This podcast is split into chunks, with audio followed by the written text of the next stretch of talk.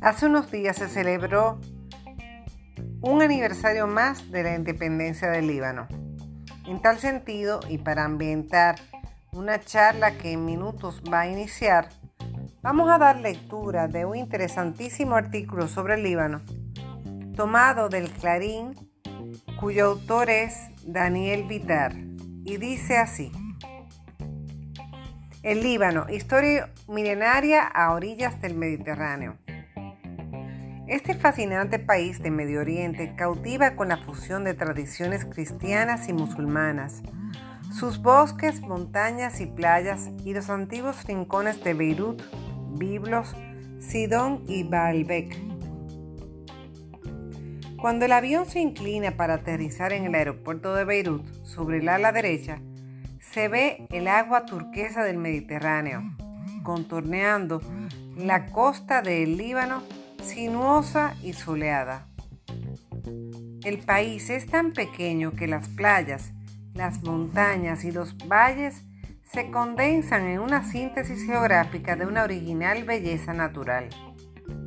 Pero lo más característico de esta región es su capacidad de conjugar con intensidad la historia milenaria, el linaje árabe y la herencia colonial francesa. Hay diferentes formas de hacer turismo, pero una sola de hacerlo en este país de Oriente Medio es sumergiéndose en la historia y en un legado místico que contagia. Para visitarlo hay que despojarse de las expectativas del turismo tradicional y capturar la esencia del lugar. En este territorio del mítico Oriente, donde el paisaje cuenta como un atractivo natural, se mezclan leyendas, mitos, heroicas conquistas y caprichos de la historia reciente. Aseguran que Adán vivió en la magnífica Baalbek cuando era un oasis rodeado de cedros y que Salomón edificó el palacio más bello de toda Asia para su amada reina Saba, más tarde destruido por las hordas invasores. Veamos. Son todos estos relatos difusos, teñidos de espíritu religioso. Sin embargo, lo verídico, en cambio, es aún más contundente. Fue la costa que eligieron los fenicios para conquistar comercialmente el Mediterráneo. La tierra donde Alejandro Magno fundó Heliópolis, la ciudad del sol, el valle dorado en el cual el romano Augusto levantó uno de los más impresionantes templos destinados a Júpiter, y donde sarracenos y cruzados combatieron por el favor de sus dioses. Es una tierra llena de contrastes, donde las tensiones religiones tienen raíces tan profundas como la Biblia y el Corán.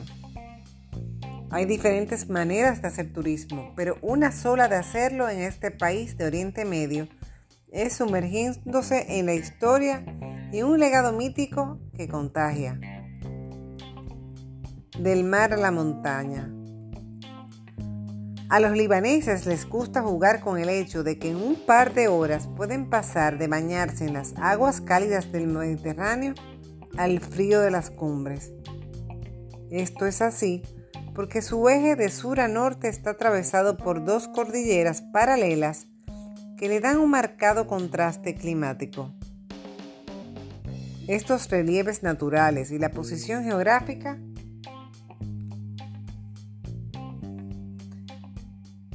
la convirtieron en uno de los destinos turísticos más codiciados de los europeos y las ricas dinastías monárquicas del Golfo Pérsico. Vamos a ver creo que esto es todo por hoy. Eh, esperamos pues la nueva charla que nos va a dar Carmen Curi en unos instantes. Es importante saber que la gastronomía de este país ha permeado todos los rincones del mundo. Famosos son sus kipes, sus baklava, en fin. El Líbano tiene 10.000 años de historia donde las diversas civilizaciones dejaron sus huellas culturales y arqueológicas. Esto se puede palpar en cada calle por donde uno camina. El subsuelo de Beirut y de otras ciudades libanesas está sembrado de reliquias antiguas. La influencia árabe que se refleja en la arquitectura asume también rasgos cristianos y europeos, especialmente francés.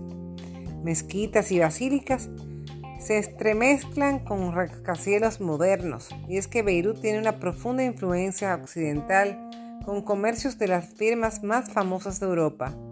Pese a ello, conserva valores y costumbres orientales. Hablemos un poco de Beirut, Babel, la capital libanesa, destruida y reconstruida cientos de veces. Es una pequeña Babel con un tránsito caótico sin demarcaciones ni normas peatonales. Resulta fácil comunicarse, y es que los libaneses hablan tanto el árabe como el francés, herencia de época colonial del siglo pasado, así como el inglés. El manejo de idiomas parece haberse convertido en parte de este rasgo de hospitalidad que caracteriza al árabe.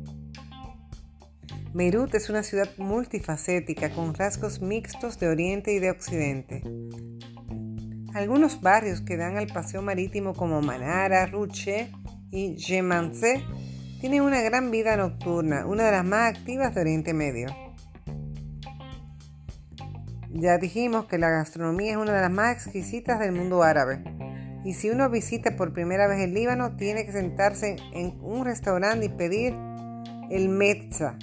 Y es que se trata de una serie de platillos de la variada cocina árabe, uno más rico que otro. Y no hay que olvidarse del hummus, el famoso puré de garbanzos que en el Líbano se convierte en una especie de crema irresistible. Hay cuatro productos que no se puede dejar de probar. La fruta de un sabor único y natural, el aceite de oliva realmente virgen, el chocolate y los vinos, una producción de sabores complejo. Caminar por la costanera en Beirut es uno de los paseos más agradables. De día un sol intenso y de noche un cielo pleno de constelaciones que contrasta con las luces de las viviendas en los cerros.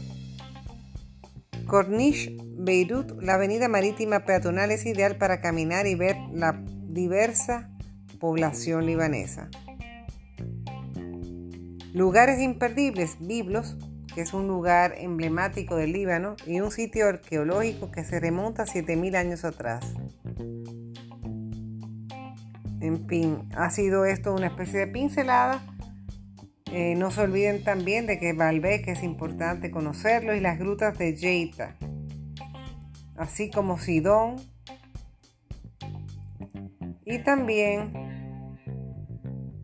de Ir el Camar, el bosque de cedros y los baños romanos. La mezquita Al-Omari que fue construida en el siglo XII como iglesia de San Juan Bautista y patrón de los cruzados.